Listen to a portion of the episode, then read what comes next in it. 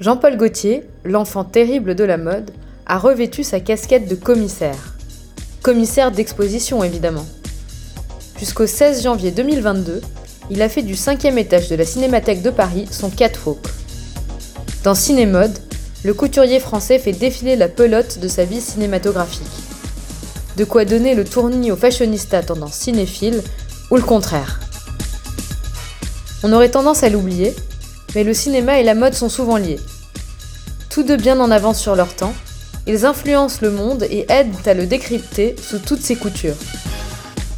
Succession de tenues emblématiques des films fondateurs de la pop culture de l'homme à la marinière, on traverse l'exposition comme on assiste à un défilé.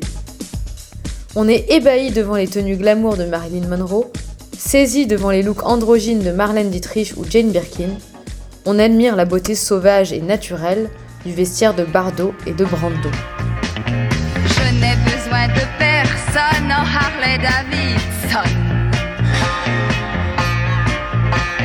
Je ne reconnais plus L'exposition commence par Falbala, film de Jacques Becker, une découverte majeure dans la vie du jeune couturier qui décide à son visionnage d'en devenir un.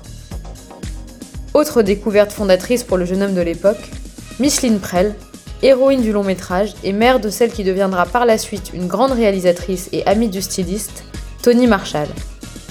Disparue l'année passée, cette expo dont elle avait eu l'idée lui est dédiée. En poursuivant la visite, on découvre les icônes de la vie du couturier qui s'est si souvent inspiré du 7e art pour ses collections. On passe par toutes les époques et tous les looks sans jamais passer de mode.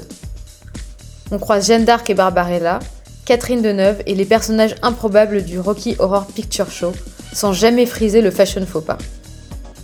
Comme des couches formant le look parfait, les films de la vie de Jean-Paul Gaultier se superposent et nous embarquent pour mieux nous halluciner. Une place de choix est aussi réservée aux hommes de sa vie cinématographique, de William Klein, photographe américain réalisateur du film Qui êtes-vous Polymagou, à Pedro Almodovar, partner in crime récurrent, en passant par Luc Besson, pour qui il conçoit les looks fous du cinquième élément. Le pari de Gauthier, nous faire découvrir les films qui ont fait grandir esthétiquement sa griffe haute couture. Pari réussi, puisqu'on sort de l'expo avec une envie de filer découvrir cette panoplie de films cultes.